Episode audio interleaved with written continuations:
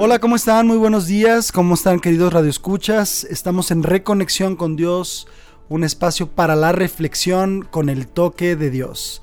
Estamos muy contentos porque estamos ya empezando nuestra cuarta edición, nuestro cuarto programa en esta segunda etapa de reconexión. Y estamos muy contentos porque hemos tenido un alcance muy, muy importante, muy interesante. Hemos tenido cualquier cantidad de llamadas, ya nos pusimos en contacto, por cierto, con aquellos que ganaron las guías de noviazgo alternativo de nuestro invitado especial de los dos programas anteriores, Daniel Osuna.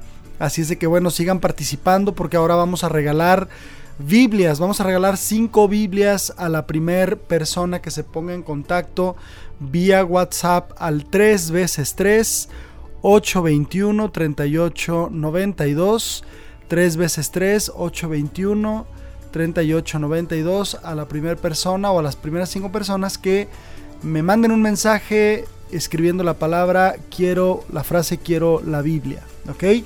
Yo ahí me pongo en contacto con ustedes para referirles quién es el ganador. Pues bueno, mi nombre es Rafael Oropesa.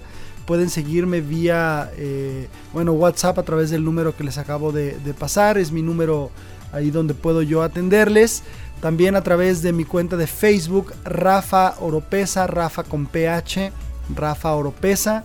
Y también vía correo electrónico me pueden encontrar como Rafa Oropesa 76 arroba hotmail.com. He recibido algunos correos y eso me da muchísimo gusto. Quiere decir que la gente utiliza las plataformas y que bueno, están al pendiente de nuestro programa.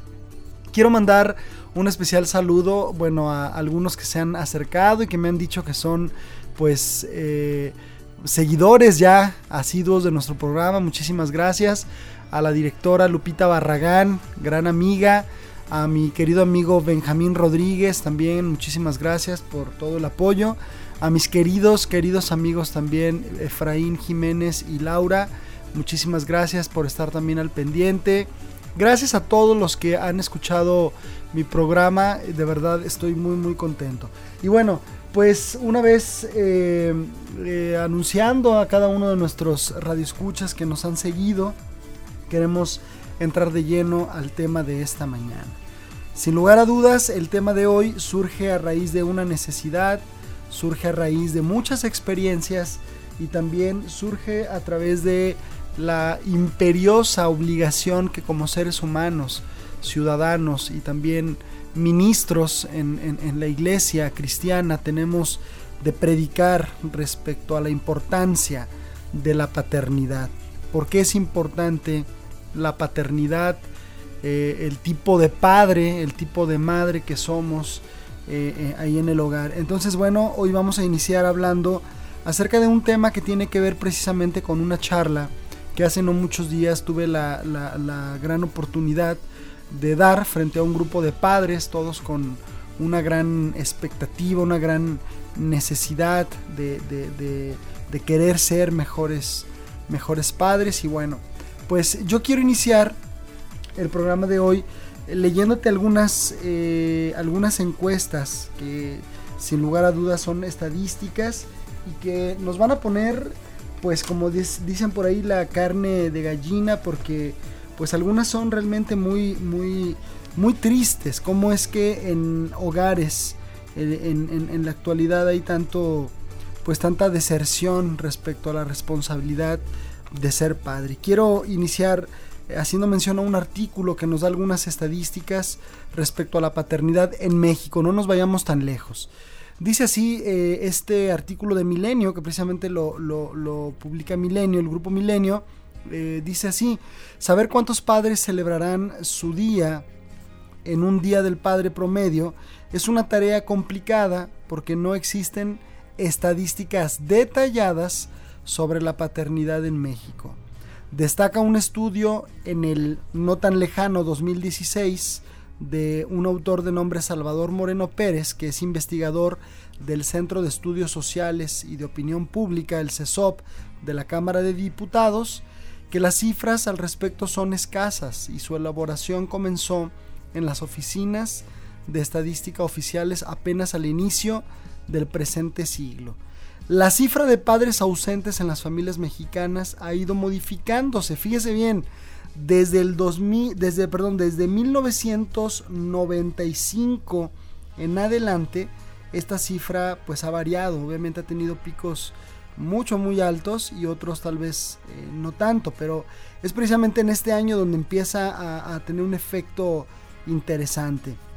Dice que según el Censo de Población y Vivienda, en 2010 en México el padre está ausente en 4 de cada 10 hogares. Escúcheme bien, en 4 de cada 10 hogares y en total en 11.4 millones de hogares falta el padre. A su vez, una encuesta de trabajando.com indica que 53% de los mexicanos considera que su padre estuvo ausente en su niñez por motivos laborales. La misma fuente reportó que 35% de los encuestados consideró que el tiempo que pasó con su padre fue equilibrado y suficiente, mientras que 12% juzgó haber pasado bastante tiempo junto a su progenitor. Solamente el 12%. No sé si usted me está siguiendo en estas estadísticas, pero si lo pudiéramos poner una gráfica de esas tipo pastel, podríamos darnos cuenta ¿no? que el 12% es, una, es un porcentaje mínimo de los que realmente pueden decir hoy que su padre pasó un tiempo significativo y grande con ellos. La cifra de padres ausentes en las familias mexicanas ha ido modificándose, mencionaba yo, desde 1995 y bueno, carecía de este integrante de la familia el 31% de los hogares. Para el 2008 el porcentaje aumentó al 41. Fíjese, Solamente en un, no sé, rango de 13 años subió del 31 al 41%, 10%. Eh, y bueno, para el 2015 esta cifra se calcula cercana al 47%. Quiere decir, querido amigo que me sigue, quiere decir entonces que para la actualidad estamos hablando que los padres están ausentes prácticamente, prácticamente en la mitad de los hogares. Yo quiero citar un libro que ha sido un parteaguas en mi labor ministerial y es un libro de uno de los autores que más admiro, se llama Josh McDowell. Y él entre, bueno, tantos de los eh, escritos que tiene, se tomó el tiempo para escribir El Padre que yo quiero ser. Y ese es el título de este programa, de esta cuarta emisión de Reconexión con Dios. El Padre que yo quiero ser. Y quiero iniciar contándole el relato de su historia con la, historia de Josh McDowell con su padre. Dice así, ser padre en los momentos difíciles. Hace más de 20 años tomé por primera vez en mis brazos a mi primogénita. Recuerdo como si fuera hoy los pensamientos y sentimientos que embargaban ese momento al mirar el rostro de Kelly, mi hijita recién nacida. Estaba envuelta en una suave frazadita amarilla. Conté sus deditos y me maravillé en lo completo e intrincado de su cuerpecito. Estaba indefensa, era de valor inapreciable y era mía. Al observarla con amor y fascinación, sentí que me embargaba otra emoción, una emoción que conocía demasiado bien. Me sentía aterrorizado. ¿Qué estoy haciendo? me dije a mí mismo. Yo no sé cómo ser padre. Y entonces Josh McDowell empieza a contarnos su historia. De niño nunca conocí el amor de un padre.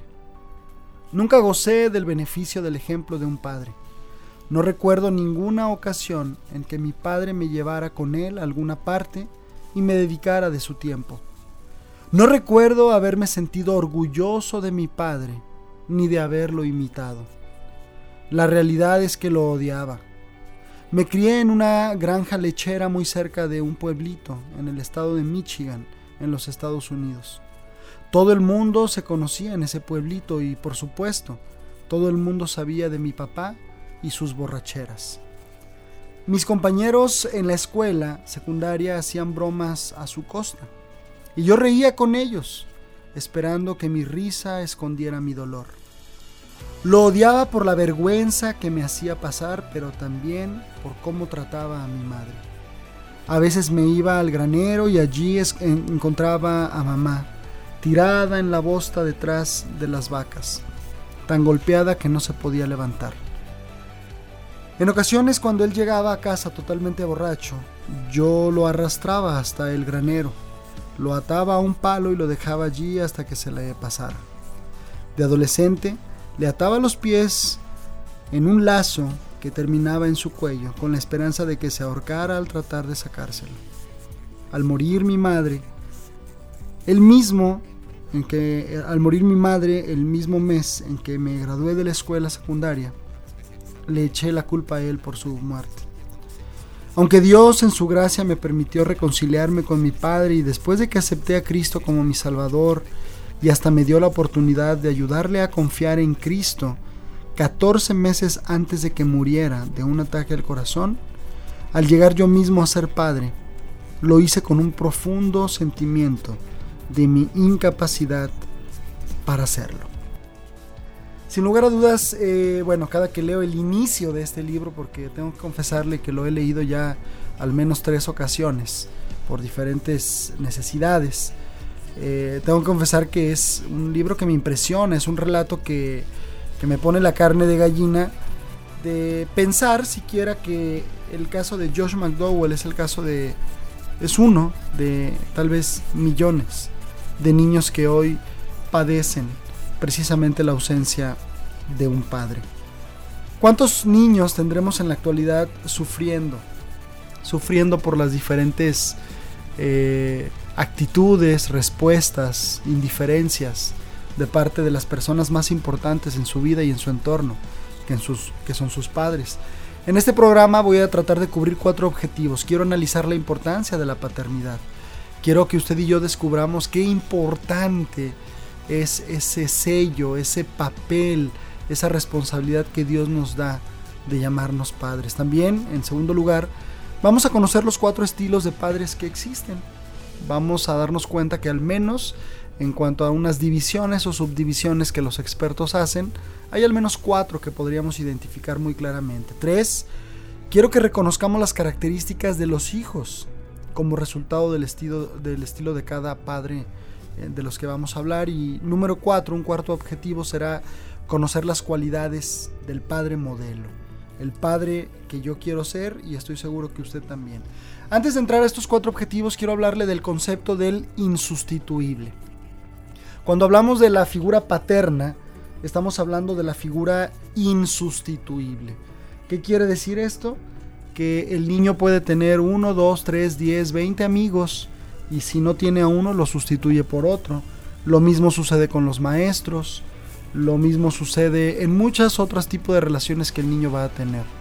En el caso del padre hay una figura tan, tan trascendental, hay un lazo tan trascendental que la figura paterna, y aquí no estoy hablando de la maternidad, estoy hablando de la figura del padre varón, del padre, de ese que afirma la identidad del hijo varón y que de alguna manera ayuda a desarrollar y a impulsar la sana autoestima de la figura en las jovencitas. En el varón, en el hijo, en el hijo hombrecito, eh, ayuda a afianzar la identidad, a desarrollarla, asimismo el carácter. En el caso de las mujercitas, de, las niñas, eh, lo que el padre ayuda a desarrollar es una correcta autoestima, una correcta figura de sí mismo. Siempre que pienso en el, en el concepto insustituible, pienso particularmente en una experiencia que tuve hace no mucho tiempo, eh, bueno, mi hijo juega al fútbol, mi hijo mayor que tiene 10 años juega al fútbol, es un apasionado por este deporte. Y en el lugar donde él, jugó en un inicio, los padres teníamos la opción de llevarlos al entrenamiento y dos horas y media después ir a recogerlos. Es lo que muchos padres hacían. Y ya el día del partido, porque entrenaban entre semana, pero ya el día del partido, pues obviamente todos los padres eh, estaban ahí presentes, pero en los entrenamientos, eh, como no era un partido, como era solamente una práctica, muchos padres lo que hacían era que los dejaban y regresaban dos horas y media después para en ese tiempo ellos pues hacer o alcanzar a hacer otras cosas. Yo era de los que siempre me quedaba, siempre quería quedarme a ver la práctica, siempre quería ver el entrenamiento, siempre quería ver los avances, no solamente futbolísticos, que honestamente no era lo que más me, lo que más me, me interesaba en, esa parte, era sino la parte de la disciplina, del carácter, del trabajo en equipo que mi hijo pudiera ir desarrollando, de la obediencia que él tuviera a su coach. Y en una ocasión yo no, yo no podía estar en, un entrenamiento y el asunto era que mi esposa tampoco iba a poder estar en este entrenamiento, pero el horario se complicaba incluso para la hora de el, para la hora del de, recogerlo ¿no? En, en, este momento. Ese día ellos iban a tener un partido y para el niño, según lo que él me había manifestado, era muy muy importante que yo pudiera estar en ese partido observándolo, viéndolo jugar, impulsándolo, animándolo. Después de platicarlo por un tiempo, porque yo no iba a poder estar, yo le dije, bueno hijo, eh, puedo mandar a tu abuelito, es decir, mi papá, o puedo mandar a tu otro abuelito, el, el, papá de tu mamá, ¿verdad? O puedo mandar alguna de tus tías, tal vez si tienen el tiempo para, para poderte recoger y verte jugar fútbol. Y la cara de mi hijo era muy particular, era muy, muy claro que este concepto de insustituible es una es un vínculo que se va marcando y se va trazando desde un inicio de la relación entre el padre y el hijo. Ciertamente mi, eh, mi, hijo iba a disfrutar viendo que su abuelo viera su partido de fútbol y lo mismo sucedería con alguna de sus tías, pero él quería que estuviera su padre. Él quería que papá estuviera presente alentándolo, él quería que papá estuviera ahí con él. Y estoy poniendo el ejemplo solamente tal vez de una actividad deportiva, pero no olvidemos que cada una de estas actividades para ellos son importantes, los van marcando. Tal vez pienso eh, cuántos festivales desde, del Día del Padre, del Día de las Madres, o, alguna festividad, alguna participación teatral de alguno de los niños, eh, tuvieron que cursarla, tuvieron que hacerla, tuvieron que, sacar ese compromiso a los pequeños, sabiendo en lo profundo de su corazón que del otro lado de la, del auditorio, donde hay personas observándolo, no estaba su padre la figura insustituible del padre en la relación del niño. La relación del niño y su papá es un factor, escúcheme bien, es un factor decisivo en tres áreas, la salud emocional, en la salud mental, pero también en la salud espiritual del niño. Es decir, cuando hablamos del papá insustituible es por esta razón, porque tal vez el abuelo o los tíos o los amigos o alguien que puedan estar en algún momento en tu lugar como padre, podrán cubrir alguna parte, la parte emocional, tal vez la parte mental, pero no las tres. Solamente es cuando el padre está perfectamente bien conectado con su hijo o con su hija que él puede cumplir o aspirar a cumplir estas tres. Un factor decisivo en la parte emocional, mental, pero también en la espiritual. Eh, qué, qué importante es el lazo del padre con sus hijos. Las características bases, básicas de un padre las podríamos definir en cuatro partes. En, cuatro, en un esquema que lo podemos dividir en cuatro partes y que son importantes que los, que los tomemos en cuenta porque todos los días estamos en contacto con ellas. Todos los días somos desafiados a ponerlas en práctica. Número uno, el afecto. Y al afecto le vamos a llamar amor. Esa relación cercana, y ahorita vamos a ver cuando veamos un acróstico que hace Josh McDowell en su libro, qué importante es la cercanía, qué importante es el afecto, qué importantes son los abrazos, qué importante es cuando te despides de tu hijo darle un beso antes de que baje del auto para entrar a la escuela. Qué importante es abrazar mientras ellos lo consientan. Hace no mucho tiempo un amigo muy querido me decía, oye Rafa, mi hija desde que es pequeña, eh, siempre yo jugaba con ella luchitas en la cama, la levantaba con mis piernas hasta lo más alto, la abrazaba, juntos reíamos, nos tocábamos, o sea, jugábamos como un padre juega con, con, con su hija, pero mi hija creció y de repente ahora ella llega a abrazarme y a veces siento sus senos en mi pecho y me siento incómodo. ¿Qué tengo que hacer? La pregunta era muy, muy muy, muy auténtica y muy honesta de parte de este padre, pues preocupado porque no sabía qué seguía, qué es la siguiente parte ahora que la hija ha crecido, qué tengo que hacer ahora que ella consiente en abrazarme, pero yo me siento realmente incómodo, tengo que poner una línea entre ella y yo. Yo le dije absolutamente, no, no lo hagas. Mientras ella consienta abrazarte, mientras ella consienta tener una relación cercana contigo, tú nunca, nunca rompas esa cercanía Al final de cuentas, si tú puedes tocar por accidente sus senos, sus sentaderas, sus piernas, son las sentaderas, son las piernas, son los senos de tu hija. No tienes por qué sentirte incómodo, al contrario, tienes que identificar que es un contacto el más puro y el más natural que existe. Y es ahí donde el vínculo del afecto y del amor también se puede llevar a cabo. Ellos necesitan ser tocados y el toque más significativo que van a sentir es el de su figura paterna. Número 2. Disciplina. Es en el hogar donde se ejerce la disciplina, donde se ponen los límites, donde se desarrolla realmente una conducta que pueda ser digna, pero esta tiene que ser primeramente modelada por el padre. La disciplina, cuando yo pienso en la disciplina siempre pienso en un ejemplo que para mí es muy muy particular. Cuando yo pienso en dos caballos, pienso en los caballos que utilizan allí en este país en los Estados Unidos, en algunos lugares que les llaman rodeos, y hay caballos que son salvajes y que están eh, atorados o están atrapados en un, como en un corral, pero están listos a escuchar el sonido de la puerta. Cuando el sonido de la puerta abre, el caballo bronco con un jinete encima de su, de su lomo empieza a salir por esa puerta y el único objetivo que tiene es tirar al jinete que trae encima. Y si no estoy mal informado, el, el, eh, este, este, esta disciplina pues tiene su, su, éxito en el tiempo que el jinete pueda durar por encima del lomo del caballo. Bueno, este tipo de caballos broncos son, eh, por decirlo así, criados sin límites, en un campo abierto. No hay un corral. Son caballos salvajes que son criados precisamente para esa disciplina. Aunque parezca un juego de palabras, así es fueron creados, fueron criados en un entorno sin ningún tipo de límite para precisamente poder participar de este, de este juego, de este rodeo. En mi mente tendría también el caballo que participa en esta disciplina en los Juegos Olímpicos llamado equitación. Este es el otro extremo, este es el otro ejemplo.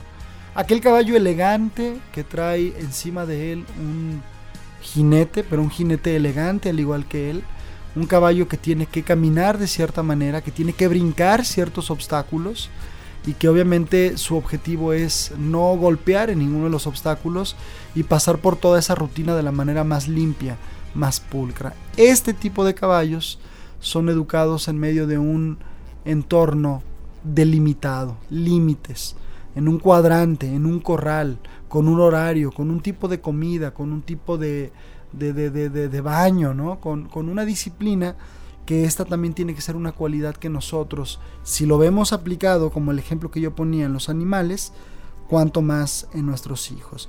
Los niños que crecen con disciplina crecen más seguros de sí mismos. Los niños que crecen con disciplina, con, con, con estos límites, crecen incluso viendo la perspectiva no solamente educativa, sino eclesial y también personal de otra, de otra manera. Entonces es un área donde creo todos tenemos que, trabajar. Después vienen otras dos, que es la enseñanza y el ejemplo. Bueno, la enseñanza creemos y, tengo, no tengo ninguna duda que la enseñanza es eh, el, padre, nosotros como padres somos los primeros maestros que nuestros hijos van a tener. Déjeme le digo que nuestros hijos son mudos testigos, no hablan, simplemente están escuchando, simplemente están observándonos. Y usted no me va a dejar mentir, de repente usted se encuentra haciendo algunas cosas como las hacía su padre o como las hacía su mamá. ¿Por qué? Porque usted las aprendió, porque son patrones que se van a repetir, porque usted como un hijo pequeño observó, Muchos padres dicen, mi hijo es enojón como yo porque trae mis genes. Esto es un error, no es una cuestión de genes. Es una cuestión de aprendizaje, es una cuestión de modelo.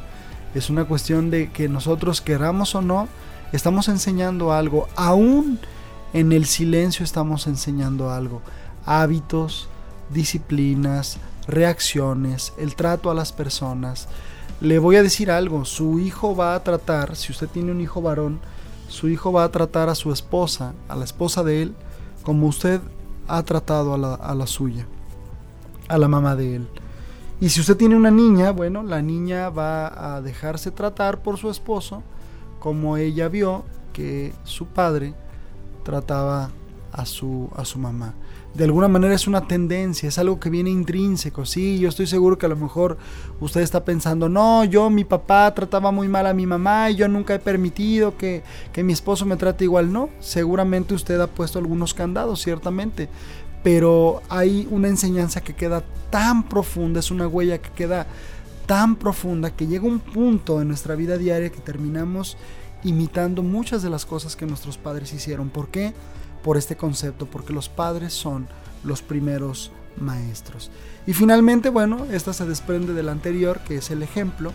Hemos visto afecto, amor, que es una, disciplina dos, enseñanza tres y el ejemplo. Creo que esta es tal vez la más poderosa de todas, el ejemplo. Y bueno, tal vez usted ha escuchado este dicho que dice, las palabras mueven, pero solamente el ejemplo arrastra. El ejemplo es trascendental, mi querido Radio Escucha, y en este sentido creo que vamos entendiendo la importancia y estamos redescubriendo y estamos analizando lo que yo le decía en un principio, la importancia del hecho de llamarnos padres. Ese padre insustituible, esa figura trascendental en las áreas que describíamos, en la parte emocional, en la parte mental, pero también en la parte espiritual del niño. Afecto, amor, número uno, disciplina, número dos, enseñanza, número tres, ejemplo, número cuatro.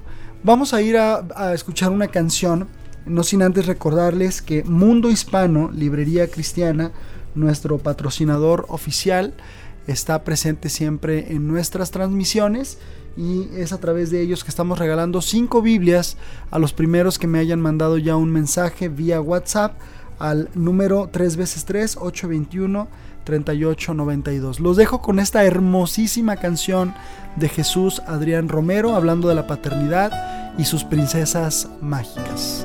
Volvemos.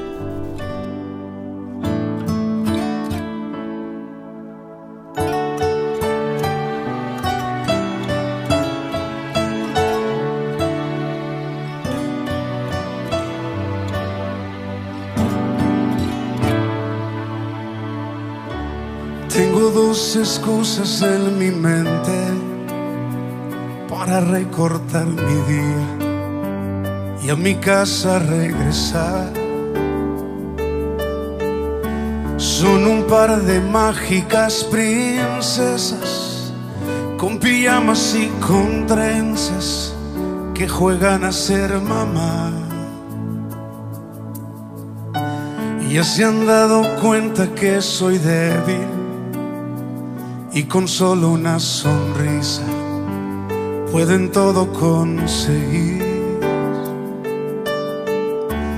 De mi corazón se han vuelto dueñas y me alegran la existencia con solo en ellas pensar.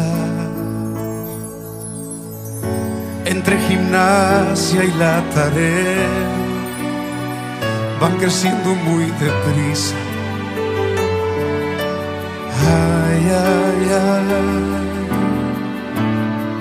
las quisiera detener. Pero un día se irán de casa y entre sus cosas llevarán un pedazo de mi vida que jamás regresará. Mientras tanto quiero darles tantas cosas. Quiero darles tanto amor, tanta atención. Y enseñarles cada día su importancia, su valor. Quiero cuidarles el corazón.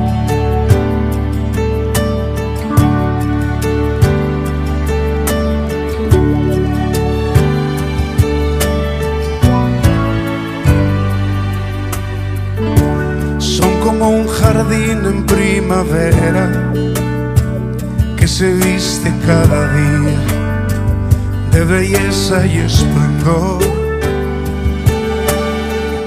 Son como palomas mensajeras que el Señor mandó del cielo para hablarme de su amor. Entre gimnasia y la tarea van creciendo muy deprisa. Ay, ay, ay, las quisiera detener. Pero un día se irán de casa y entre sus cosas llevarán un pedazo de mi vida que jamás regresará. Mientras tanto quiero darles tantas cosas, quiero darles tanto amor, tanta atención y enseñarles cada día su importancia, su valor.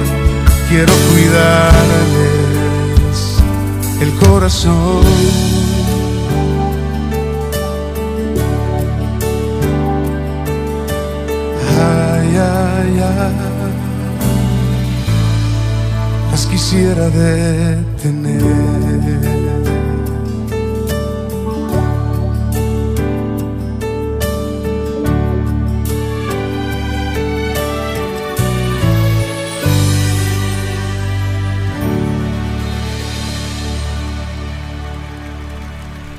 Muy bien amigos, pues espero que les haya gustado nuevamente esta canción que, bueno, estoy seguro que en la mayoría de los casos no es primera vez que, usted la escucha, Princesas Mágicas de Jesús Adrián Romero, hermosa canción. Eh, tengo un amigo al cual saludo en esta mañana, Sergio Gorjón, que él, retomando esta canción de Jesús Adrián, como él tiene una niña y un niño, él escribió la canción Príncipe y Princesa, también muy hermosa canción. En algún momento los tendré aquí a él y a su esposa como, como invitados también para que nos la canten. Bueno, entonces estábamos hablando solamente para recapitular. El tema lo hemos titulado El Padre que yo quiero ser. Hablábamos acerca de cuatro objetivos que vamos a cumplir durante este programa y una era analizar la importancia de la paternidad. Ya analizamos la importancia de la paternidad a través del concepto insustituible, a través de que el padre es el factor decisivo en la parte emocional, mental, pero también espiritual del niño, a través de las cuatro características básicas de un padre que son el amor o afecto, la disciplina, la enseñanza y el ejemplo. Y ahora vamos a ver, eh, bueno, el segundo objetivo que es analizar y conocer las, los cuatro estilos de paternidad principales de los cuales se nos habla. Voy a ir describiendo cada uno de ellos. Preste mucha atención porque usted encaja perfectamente en alguno de estos. Y también quiero decirle que uno de estos es de alguna manera como el ideal, el que Dios espera de nosotros. Recuerde que Dios se presenta como Padre y que uno de los nombres que Él más le gusta que nosotros le digamos es precisamente Abba Padre, Papito, Padre, Padre Santo. Qué, qué, qué hermoso, ¿no? Entender este concepto tan importante. Cuatro estilos de padre. El indiferente o descuidado, el autocrático o autoritario, el permisivo y el relacional. Analicemos cada uno de ellos. Vamos con el primero que es el autocrático o autoritario. ¿Cómo podemos definir al padre autocrático o autoritario? Bueno, es, aquel que dice frases como, hazlo como yo mando o verás lo que te espera. Se hace así porque yo soy tu padre y te callas. Entonces vemos en este tipo de paternidad mucho control, muchísimo control.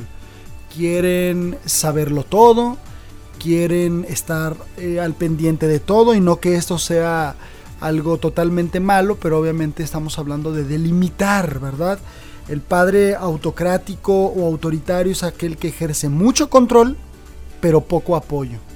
Es mucha la observación, es mucho el, el, castramiento incluso, pero poco el apoyo. Imponen muchos límites, dan a sus hijos un buen hogar, en muchos de los casos son padres responsables, claro que sí, dan vestido, alimento, escuela, pero poco amor son aquellos padres que han pensado y que bueno, en nuestra cultura latina y sobre todo nosotros como mexicanos, nos hemos dado cuenta que los padres a veces parten de un principio básico, ¿verdad? Pues tienes todo lo que necesitas, ¿verdad? Para eso me mato trabajando, ¿no?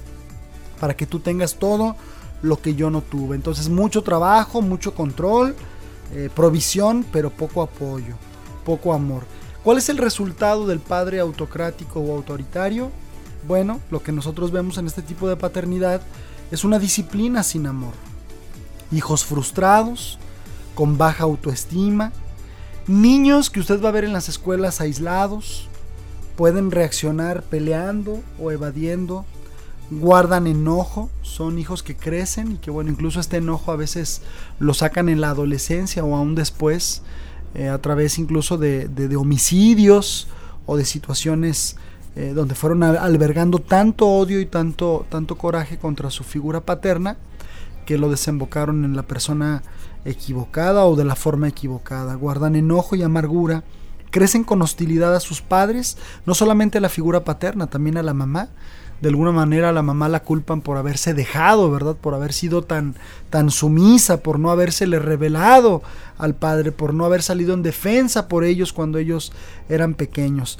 Tendencias antisociales, rechazo de las normas morales e incapacidad para relacionarse con otros. Generalmente este tipo de hijos los vemos con un espíritu totalmente quebrantado. Es más, son niños despersonalizados. Y este es el resultado de este tipo de paternidad. Tal vez para que lo entendamos ilustrativamente, aquellas películas de antaño, ¿verdad? Del cine mexicano. Acuérdese usted de los hermanos Soler, ¿verdad? Aquel hermano, el, no, creo que recuerdo, no sé, era Fernando Soler, aquel, aquel que ejercía su paternidad, o aquella película también del Castillo de la Pureza, ¿verdad? Donde las hijas no podían salir ni ni a la ventana, ¿verdad? Mucho control pero poco apoyo y poco amor. Eso seguramente ha ido modificándose en algunas familias porque los tiempos han cambiado, pero créamelo, sigue habiendo autoritarismo de parte de muchos padres y sobre todo lo segundo, muy poco apoyo y muy poco afecto. Vámonos al segundo tipo de paternidad y este es, digamos, el otro extremo al autoritario o autocrático. Este es el permisivo. Este es aquel papá que dice frases como esta, puedes hacer lo que tú quieras.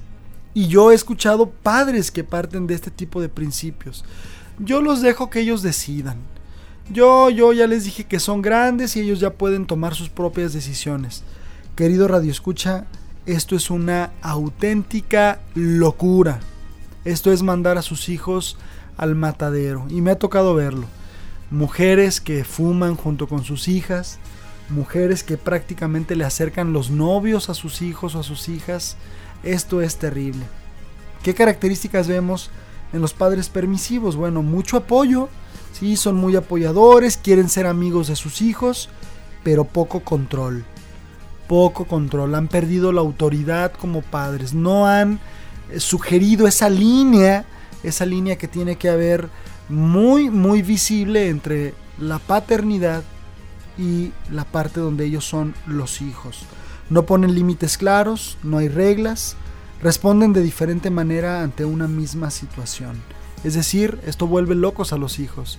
Porque mi papá en algunas situaciones eh, responde de una manera, pero en otras cambia? O sea, no es congruente. Déjeme le digo, amigos, si usted se congrega en alguna iglesia cristiana, en alguna congregación, eh, hablando en, estas charlas entre pastores y esposas de pastores, hablábamos acerca de cuál era la raíz, cuál era la razón por la que los jóvenes hoy, los famosos millennials, ¿no? esta nueva generación, hoy no quieren ir a la iglesia o están dejando las iglesias. Incluso hay un libro muy interesante que me recomendó el pastor Max Camacho que se llama eh, Me han perdido. Así se llama literalmente el libro, Me han perdido. Y es precisamente un joven hablando acerca de la iglesia. O sea, no hubo nada que me hubiese detenido o que me hubiese atrapado o que me hubiese llevado a tomar la decisión de quiero continuar asistiendo a esta iglesia. Pero déjeme le digo algo, tal vez pudiéramos incluso pensar que la iglesia tiene la máxima responsabilidad de que sus jóvenes se mantengan después de algún tiempo en la misma congregación. Yo tengo una teoría y la platicábamos con los pastores y se la quiero compartir. Yo creo que los hijos dejan de ir a la iglesia y dejan incluso de seguir al Señor por una razón. Y lo voy a centrar en una simple palabra. Y esta palabra tiene que ver precisamente con este tipo de paternidad, del permisivo. Y es la palabra incongruencia. Los hijos dejan de seguir a Dios cuando ven que sus padres no aman verdaderamente al Señor. Y es que me, déjeme le digo, querido Radio Escucha, si usted es creyente, asiste a una congregación, la fe es algo que no se puede fingir. La fe es algo que no se puede disimular. No es algo que podamos llevar a cabo a través de una simulación. Nuestros hijos no son tontos y ellos se dan cuenta si nosotros verdaderamente estamos siguiendo al Señor, si nosotros verdaderamente estamos caminando con Dios, si el corazón de usted está con Dios, si la confianza de usted está verdaderamente con Dios. Generalmente cuando vemos padres permisivos, vemos que los padres se vuelven incongruentes ante diferentes situaciones. ¿Cuál es el resultado de un padre permisivo? Bueno, amor sin disciplina, hijos consentidos, y de esto la Biblia nos habla pues claramente, ¿verdad? Hijos consentidos, hijos sobreprotegidos, no aguantan la frustración, hijos que no aguantan ningún tipo de frustración, son hijos que no tienen límites, son hijos que odian cualquier tipo de autoridad, es decir, a usted le van a hablar de la escuela le van a hablar de algún otro lugar donde su hijo tuviera que estar bajo autoridad ¿Por qué? Porque como no la tiene en casa, no la va a tener o no la va a querer aceptar en ningún otro lugar y son rechazados precisamente por la sociedad. Aquel momento cuando usted dice, oye, ¿me cuidas a mis hijos? Y todo el mundo te dice, no, ¿sabes qué? Tengo algo que hacer, ¿verdad? Nadie se quiere aventar ese compromiso. Y fíjese lo que dice la palabra de Dios. La vara y la corrección dan sabiduría, mas el muchacho consentido avergonzará a su madre. Repito el pasaje, Proverbios 29:15. La vara y la corrección dan sabiduría, mas el muchacho consentido avergonzará a su madre. La vara de la corrección, digamos que es otro es otro tema, es otro tema del que pudiéramos hablar. Quiero ir a otro corte antes de, eh, bueno, eh, mencionar los últimos dos tipos de paternidad y para ir al último bloque de este programa. Y quiero dejarlo con otra hermosa canción. Es una canción de uno de mis cantantes cristianos favoritos y él es Abel Zavala, el padre que siempre soñé. Disfrute esta hermosa canción. Un saludo a mis amigos de Mundo Hispano, patrocinador oficial de Reconexión con Dios, un espacio para la reflexión con el toque de Dios. El padre que siempre soñé con Abel Zavala. Estás conmigo desde antes de verme nacer. Tu palabra me hizo saber de las cosas tan hermosas que creaste para mí. Es asombroso que en tus planes me encontrara yo, alcanzando tus propósitos en mi vida puedo a diario ver que marcas el camino. Estás conmigo desde la noche hasta el amanecer. Cada momento he podido ver que tu favor me guía a cumplir lo que tú quieres para mí. Eres el padre que siempre soñé mi amor eterno, mi razón de ser, mi dulce compañía en cada uno de mis días. Eres el padre que siempre soñé.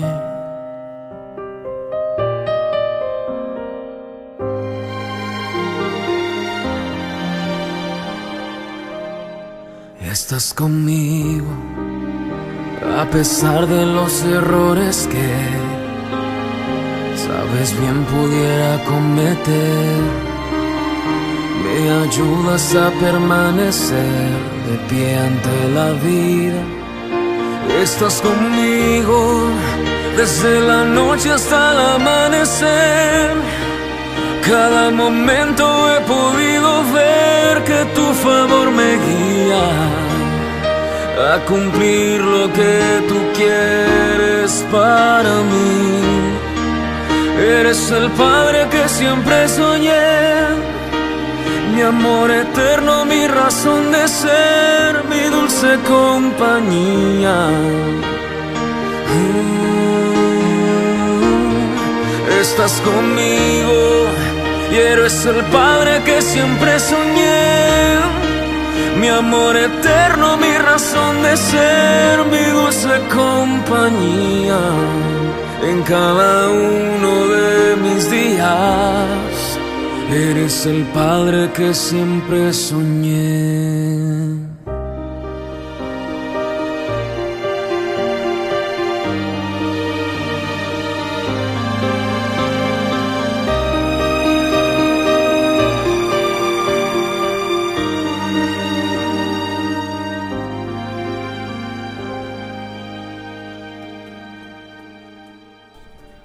Muy bien amigos, espero que hayan disfrutado esta hermosa canción de Abel Zavala, el padre que, que el padre que siempre soñé, ¿no? Hermosa canción, muy muy bonita canción, me encanta y bueno, muy ad hoc a nuestro tema de esta, de esta mañana. Estábamos hablando, estamos hablando de los cuatro tipos de paternidad y hablábamos en el anterior bloque del primer tipo de paternidad que es precisamente el padre eh, autoritario, autocrático, autoritario, ¿verdad? Hablábamos de que mucho control, pero poco apoyo y bueno, un resultado realmente lamentable. Quienes padecen esto son nuestros hijos. Hablamos del otro extremo, que es el padre permisivo, mucho apoyo, pero poco control, mucha incongruencia. Hablamos incluso del proverbio 29:15, donde dice que la vara, la vara puede ayudar en la corrección de nuestros hijos, pero el hijo malcriado, el hijo consentido trae vergüenza a su madre. Y vamos al tercer tipo de paternidad, que es el indiferente o descuidado.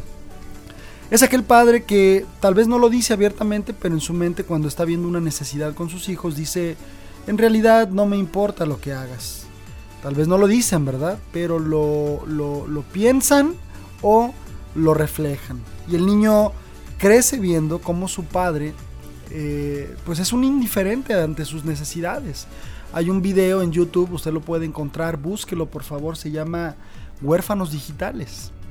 Y es un experimento que hace una cadena de televisión, creo que en, no sé si en Venezuela o Colombia, no, no, no estoy seguro dónde sea, pero donde le dicen unos, eh, los que van de parte de la cadena de televisión o, el canal de internet, no sé quién lo hace, eh, que tiene que leer un, eh, el hijo le va, le va a pedir algo a mamá pero la mamá le va a decir no te puedo poner atención y usted va a estar simplemente en el teléfono distraída. Pero entonces el diálogo que le dan al hijo es realmente estremecedor porque el hijo empieza a leer una carta literalmente de necesidades para con su mamá, para con su papá y entonces irremediablemente los papás dejan de escribir en el texto y se dirigen hacia los hijos. Pero tenemos que llegar a un extremo para darnos cuenta que muchas veces como padres estamos siendo indiferentes o descuidados. Y a veces en el famoso eh, pretexto o excusa de estoy muy ocupado, ¿verdad? Y eso incluso llega hasta a sonar muy espiritual, ¿verdad? O llega a sonar como que somos personas muy importantes. Es que ando tan ocupado, es que todo el día ando ocupado. Y sí, si usted se da cuenta, realmente el diablo lo quiere ocupado. Precisamente lo quiere tan ocupado que usted no pueda ser capaz de identificar las necesidades más básicas e importantes de su hijo. Hablábamos anteriormente cuáles son estas, emocionales, mentales, espirituales. ¿Qué características tiene el padre indiferente o descuidado? Poco o nada de control, poco o nada de apoyo y el niño se siente completamente nulificado. ¿Qué resultados vemos en, en estos niños que tienen este tipo de padres? Bueno, no hay límites, pues no hay amor, Recuerde que un niño que crece con límites, crece sintiéndose amado verdaderamente. No hay límites, no me siento amado.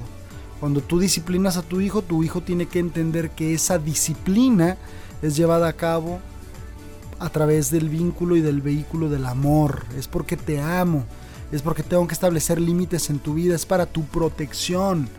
Si Dios no nos amara, no nos hubiese dejado las delimitaciones que encontramos en su palabra.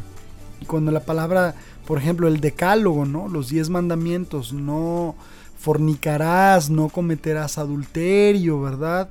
Y todas estas que Dios nos establece claramente y que son aplicables a nuestra actualidad, eh, querido Radio Escucha, son para nuestra protección, porque Dios nos ama. Cuando hay un padre indiferente o descuidado, como resultado hay hijos inestables e inseguros, no respetan normas morales, van a irse a la primera de cambio, son aquellas niñas que tienen muchos novios, son aquellos niños que embarazan a la novia, son aquellos niños que no respetan normas morales porque no se sienten seguros, son propensos a las adicciones. Este es el padre que se vuelve un caldo de cultivo para la adicción de sus hijos.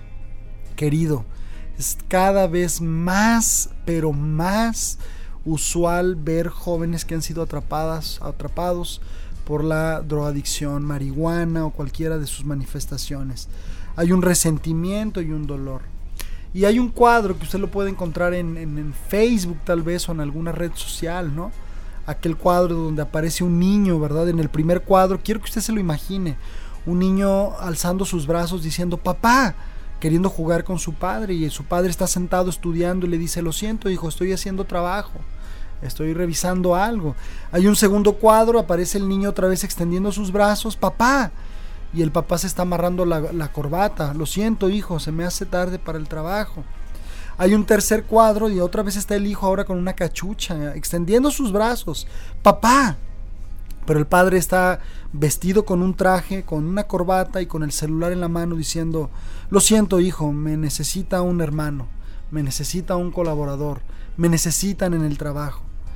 Y ya en el cuarto cuadro aparece el papá, siendo quien está buscando al hijo, diciéndole, hijo. Y entonces el hijo ya con un cigarro en la boca, con una vestimenta pues bastante antisocial, diciendo, lo siento papá, no me interesa lo que tengas que decirme. No esperemos a que esto sea una realidad de nuestro, nuestro tiempo. El círculo de influencia más importante que nosotros vamos a tener con nuestros hijos es precisamente en esta etapa. Es aquí donde estamos formando. Es aquí donde podemos dejar una huella imborrable que los acompañará el resto de su vida. Es aquí donde nosotros nos podemos ser las personas más influenciables. Y finalmente el relacional, que es al que yo creo que Dios quiere que apuntemos. El padre relacional. Es aquel padre que dice cosas como esta. Ok, hijo, en esta ocasión lo haremos así porque y da una explicación. Ok, mi amor, en esta ocasión no lo vamos a hacer porque esto. Ok, mi amor, en esta ocasión no porque Dios dice que no. O en esta ocasión vamos a consultar a Dios para movernos hacia tal o cual lugar. Es aquel padre que se relaciona.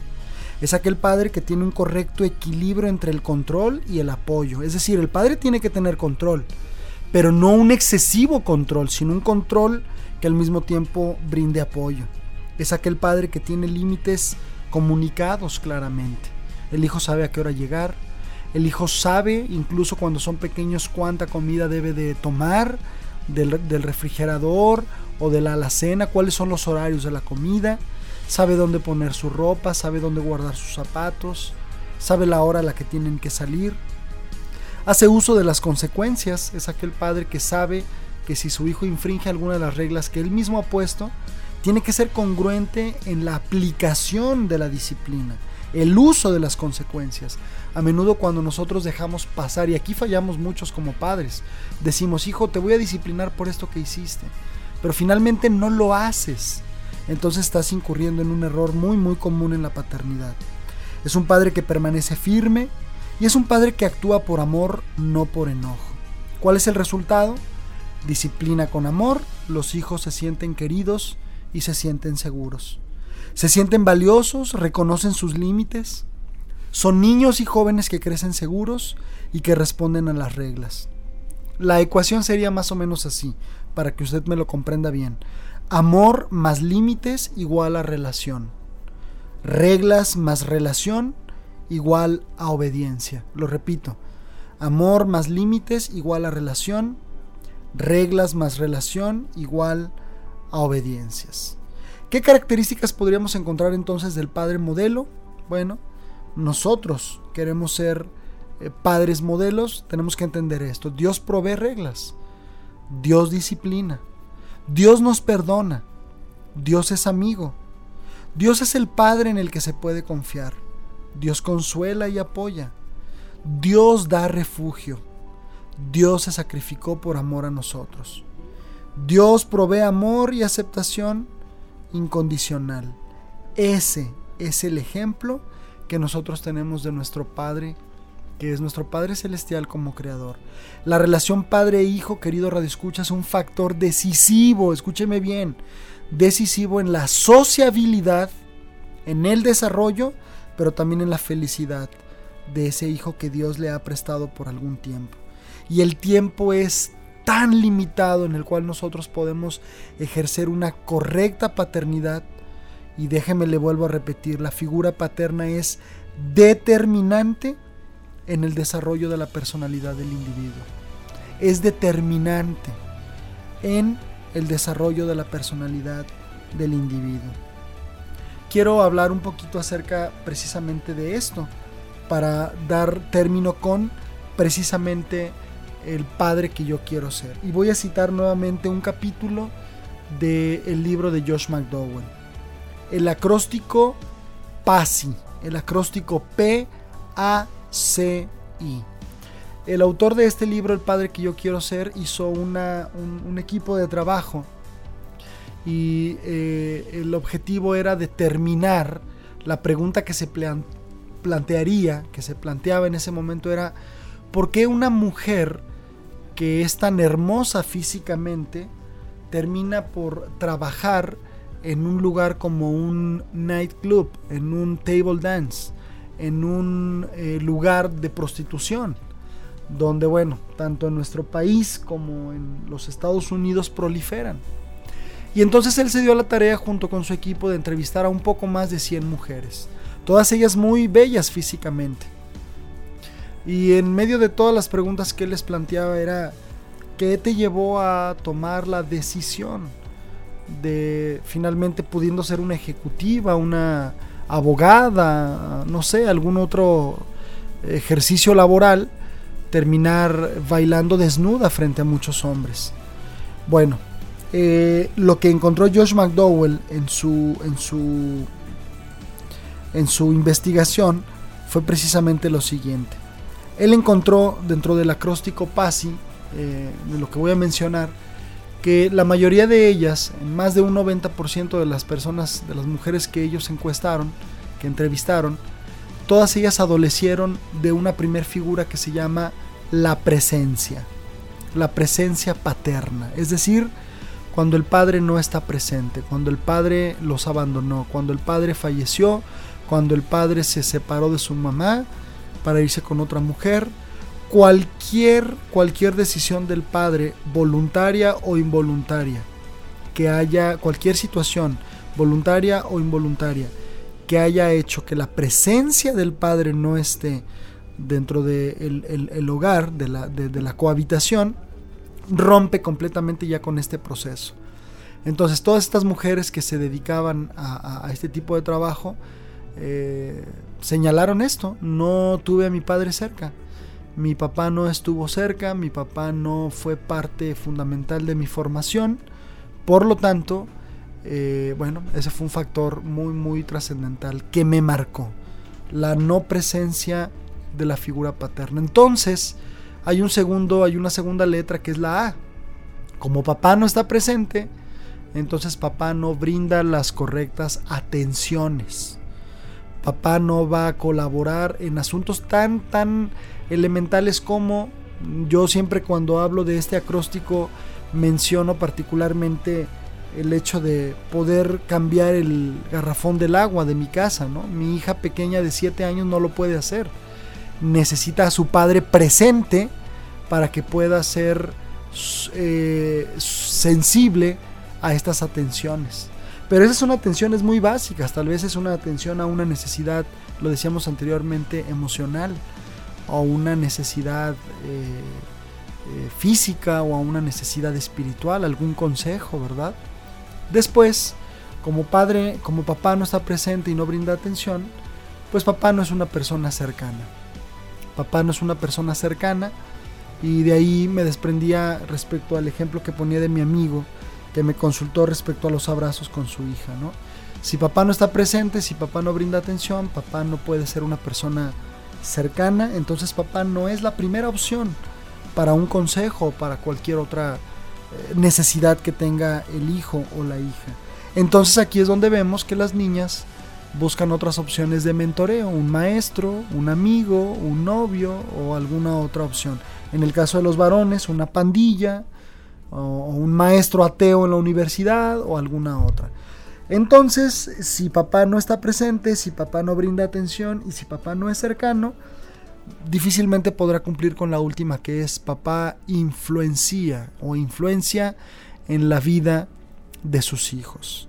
Si papá no es esa influencia que sus hijos necesitan, es porque no estuvo presente. O tal vez estuvo presente, pero como dicen los psicólogos, fue un padre periférico, totalmente ausente, un Homero Simpson, ¿verdad? Alguien que no ejerce esa autoridad y ese amor y ese afecto del que hablábamos. Es decir, solamente llegaremos hasta el último paso, que es la I, que es la influencia, cuando yo como padre ejerzo mi presencia, mi atención y mi cercanía.